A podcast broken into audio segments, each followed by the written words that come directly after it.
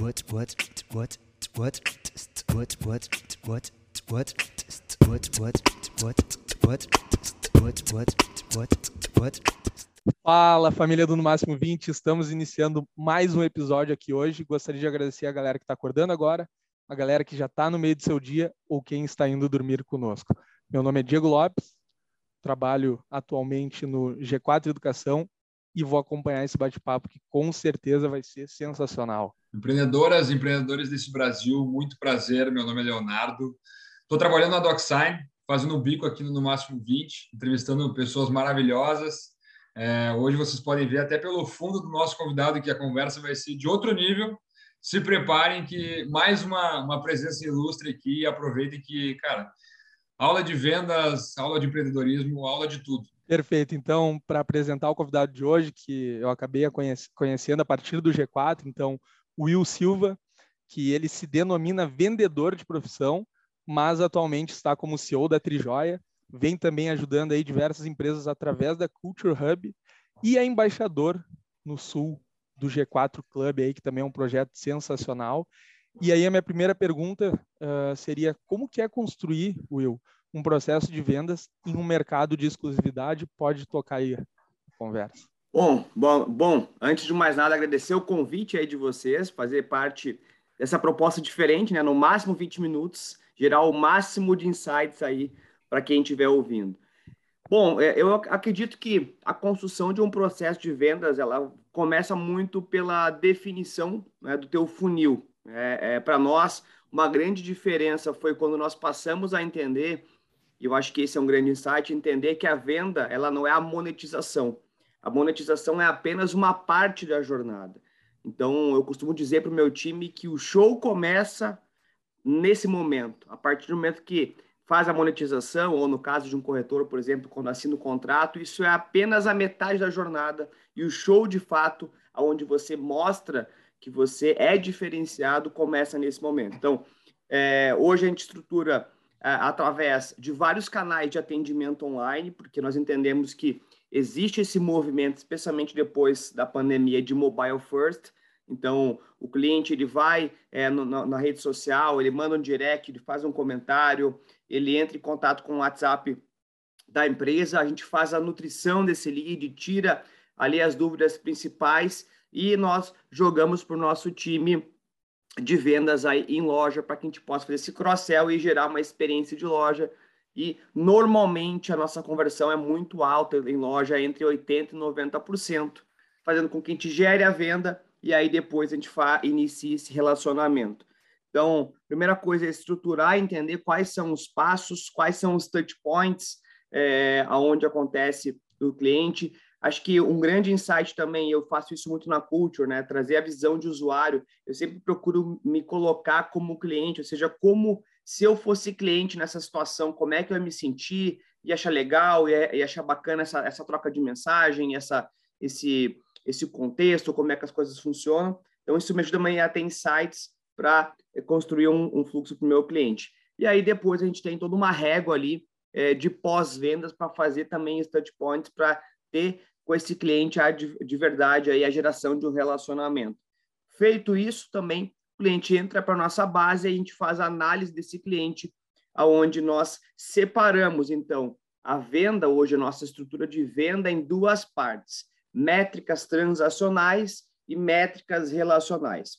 Transacionais, basicamente, a gente vai pegar ali é, número de leads, aí negociações, taxa de conversão, ticket médio e o faturamento, basicamente isso, né? Ou seja, o que, que a gente consegue fazer daquela primeira jornada, quais são as métricas. A partir disso, a partir do momento que o cliente entrou dentro da nossa base como, como alguém que comprou algo, a gente vai para métricas relacionais. Então, o cliente ele é dividido, ele é clusterizado dentro de um pool de clientes. Esse pool ele é definido por um corte de 12 meses, então, o nosso, vamos dizer que o nosso, o nosso cohort seria de 12 meses. A gente vai acumulando o faturamento desse cliente em 12 meses e ele vai escalando dentro de uma pirâmide.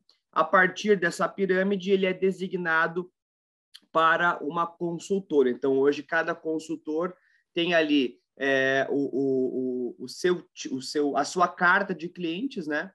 E aí a gente vai ter as métricas relacionais. Então, por exemplo, quantos clientes tem, ou seja, quanto maior essa base de clientes retidos, maior, mais a minha empresa cresce. Qual é o faturamento dessa, dessa base? Então, isso demonstra que o meu time está relacionando bem e está fazendo com que os clientes aumentem o seu LTV e o tempo médio de recompra, né? Então, uh, então fazendo com que o meu cliente volte mais vezes ao longo desses 12 meses. Hoje o nosso padrão aí está em uma compra a cada 90 dias, basicamente, né? Então, o nosso cliente basicamente faz quatro, nós temos basicamente quatro touch points na média ao longo é, de um ano. Então, isso é como nós estruturamos hoje o nosso processo de vendas, com métricas transacionais e métricas relacionais, porque é, o, o, que, o que muda isso, ou seja, o que transforma uma parte e outra é a conversão, que para nós, como eu disse, é apenas a metade do caminho. Oh, sensacional. E, e, e até pensando assim, uh, essa taxa de conversão que ela é tão alta, o que, que tu acredita que foi o, que, o, o fator para se tornar uma taxa tão alta? Tem algo então, assim que tu acho... acredita? nós somos um dos poucos varejos que metrifica, uh, pelo menos aonde eu tenho conhecimento, que metrifica a taxa de conversão em, em, loja física, né? Então, a gente colocou essa ferramenta de metrificação no início de 2020. E aí nós tínhamos uma conversão na faixa de 45, 50, 60%. Uh, o simples fato de ter a, a, consciência, porque eu acredito que mudança ela acontece por duas, por duas razões na vida de qualquer ser humano: consciência ou forte impacto emocional, né? Então, muitas vezes a gente tem a consciência do que está fazendo, a gente já uh, evolui. E às vezes não, às vezes só com forte impacto emocional. Mas vamos pegar a consciência. O nosso time simplesmente de ter a consciência que não tinha uma conversão tão boa e é óbvio fazer um trabalho de gestão, de gerir esses dados e trazer ali inputs para que eles fossem melhorando, a coisa já aconteceu uma melhora rápida ali é, de é, 45, 50 para a faixa de 70, 80%. Mas o que aconteceu depois? Veio ali a pandemia, né? O primeiro período ali, a primeira, a primeira onda. Então a gente acabou vendo que as pessoas diminuiu muito o número de pessoas que estava passeando, digamos assim, né? Ou, ah, ah eu vou na loja para dar uma olhada, enfim. Eu até desafio aí é, quem está ouvindo a pensar qual foi a última vez que saiu para olhar lojas, ou seja, aleatoriamente, ah, vou provar roupa, vou comprar alguma coisa, né? Vou ver se acho. Geralmente hoje a gente tem é, iniciado uma conversa no WhatsApp, eu já tenho iniciado algum tipo de, de situação, procura receber em casa ou provar em casa, e aí, por olha, se não tiver opção, o cara vai na loja e faz a compra. Pelo menos assim eu vejo um movimento muito maior. Então, isso sim faz com que a gente tenha uma, uma melhora de conversão em loja, porque a gente entende e o nosso time é treinado com essa visão de que, olha, se o cliente se disponibilizou a vir até a nossa loja e a experiência que nós temos aqui dentro, o pool de produtos, é, a gente tem que sim é, fazer o máximo para encantar e para fechar esse negócio. Então, isso faz com que a gente tenha taxas de conversões mais altas, né? Ou então a pessoa vai no shopping ou na loja, né, uh, para ver os valores e depois procurar na internet, fazer uma pesquisa na internet como é que está a situação. Então, você consegue atacar as duas vertentes, né? Exato, e, e a, a, grande, a grande vantagem que nós temos é que nossas lojas são de rua, né? São uhum. todas lojas de rua. Então, porque o shopping até tu vai ter mais o cara que vai estar tá passeando ali, enfim, né? Mas na rua, bicho, quem é que vai pegar carro hoje em dia, vai pegar transporte ou vai sair caminhando para para simplesmente passear, né? Então, para nós é uma vantagem. A gente vê assim que o cliente entrou na porta, a gente tem que fazer o máximo possível para encantar esse cliente e gerar uma, uma, grande, uma grande experiência e, obviamente, isso aumenta a conversão. Cara, eu adoro varejo. É, minha família teve loja é, em shopping, na rua também, 33 anos de suprimento de informática. E eu sou realmente apaixonado, eu falo muito com o Diego sobre varejo. A gente sabe que é um mercado dificílimo de conseguir atuar, né? Porque às vezes a margem ela é muito pequena, dependendo do que tu vende. Uh, mas assim, tu acha que o digital ele mudou a vida de vocês? Eu acredito que ele mudou é, especificamente pelo ramo que eu trabalho, né? Eu sou do ramo joalheiro, né? Nós temos ótica, né? É, é aqui no Rio Grande do Sul é misturado, é, é ótica, joias e relógio. Já em outros lugares do Brasil, geralmente é só ótica ou só joalheria, aqui é misturado. É, então, para nós, eu acredito que facilitou, porque eu sou um, um, um empresário do ramo joalheiro jovem. Né? Ah, os grandes players, né? Os, os, os, que estão posicionados aí do mesmo tamanho, é, ou maiores ou menores do que a Trijoia, a grande maioria são empresas que têm aí 60, 70, 80 anos, assim como a Trijoia, que tem 47, mas a gestão hoje da Trijoia é minha e esses é, outros players, a gestão é mais da família, é, é, a primeira geração, a segunda, então são pessoas que apostam muito naquele mercado tradicional. Né? E a gente é, conseguiu trazer agilidade hoje. É, a gente tem é, uma, um fluxo de, de teste de adaptação muito semelhante a uma startup. Né? Então, a gente realmente, a cada semana, está testando coisas novas e, e realmente bota o time para testar, testa pequeno, pega uma unidade, pega um cluster de clientes e vai testando coisas. Inclusive, um dos nossos valores é, é respeite Darwin, né? O mundo está cagando se você é o mais rico, o mais forte ou mais inteligente. Ele respeita quem se adapta e executa mais rápido. Então, a Trijoia, mesmo com 47 anos, a, através dessa nossa nova cultura que a gente implementou no ano passado, especialmente, ela é uma empresa que tem, uma, que tem um fluxo de adaptação e execução muito rápida. E para quem usa, é, então, isso é, otimizar através da internet, que te permite chegar a vários lugares de uma forma muito rápida e testar com vários públicos de uma forma muito rápida, para nós é, é sensacional. Assim. Então, acredito que a gente se adaptou, sim, uh, especialmente no nosso ramo, de uma, mais rápido do que os outros players uh, na pandemia. Então, hoje faz com que a gente tenha, assim, um, tenha no, no, digital né, e na linguagem própria, né, o fato de eu ser um gestor 4.0 e estar tá buscando cada vez mais qualificação, meu time é, a mesma coisa, faz com que a gente tenha essa vantagem aí de competitiva, acredito, hoje. Cara, e até conectando com o, ponto de qualificação que tu falou, acredito muito que o relacionamento entre nisso. Né? E a gente já conecta com a, a nossa segunda pergunta, que é muito importante, é, sabendo que tu tem um contato próximo com, por exemplo, vamos falar nomes pequenos, né? Alfredo Soares, Thales Gomes, que o Diego está trabalhando agora. É, como é que tu acha que isso pode potencializar um negócio, um, enfim, para um empreendedor? Então, para mim foi um game changer. Na verdade, a minha vida toda uh, eu sempre uh, tive pontos de inflexão uh, através de conexão com pessoas, mas esse tipo de conexão também acontece geralmente quando a gente agrega valor, né?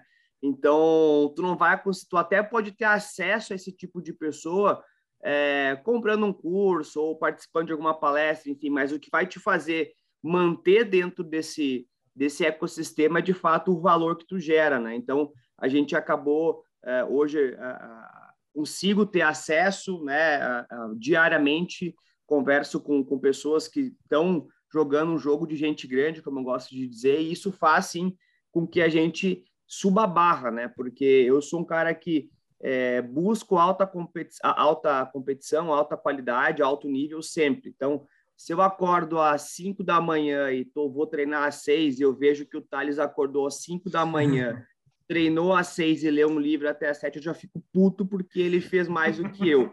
Né? Então, eu penso o seguinte, é, eu nunca vou ser eu nunca vou ser páreo para os melhores se eu treinar e estudar e me preparar menos do que eles. Então, eu sempre busco estar é, tá próximo de pessoas melhores ou pessoas de alto nível para subir a barra. E isso é, acaba, acho que, é, facilitando a gente estar tá dentro desse, desse jogo, se, se conectar com essas pessoas, porque elas percebem que tu tá ali não somente para ser um tomador, mas também uma pessoa que vai gerar é, valor dentro do fluxo deles. Então, para mim, com certeza, ter acesso, é, especialmente através do G4, mas depois muitas outras conexões foram geradas a pessoas influentes, né? A pessoas que realmente fazem a roda girar, a pessoas que têm boa opinião, que têm bom gosto.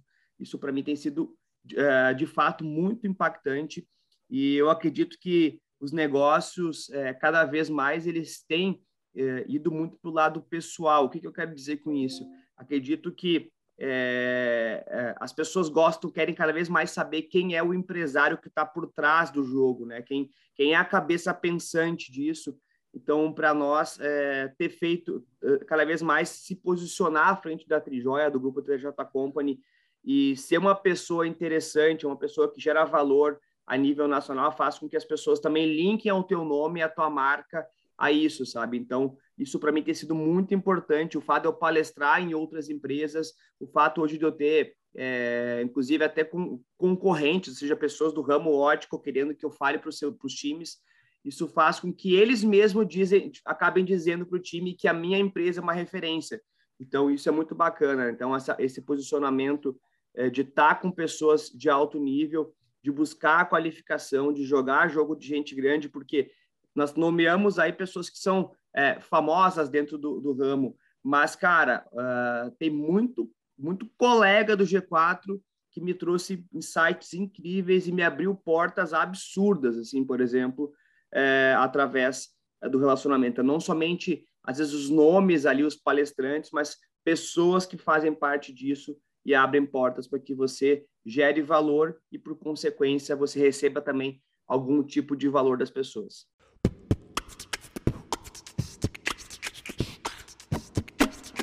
Com certeza que foi uma das, das conversas mais importantes para abrir o, a mente do pessoal, dos empreendedores que infelizmente, às vezes ficam no tempo das cavernas e tem uma dificuldade muito grande de evoluir.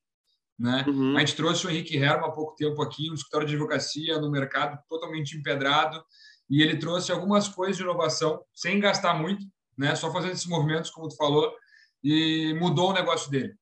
Que basicamente é o que tu faz também, é o que o pessoal precisa fazer para evoluir no empreendedorismo. E para a gente finalizar, que o tempo passa muito rápido, uma dica profissional, pessoal, tua, para o pessoal que está nos ouvindo, por favor? Cara, eu vou se procurar simplificar para ser algo que possa ser usado para por qualquer pessoa, né? não somente por empresários. Eu acredito que existem três características que vão fazer que fazem com que a gente se retroalimente sempre.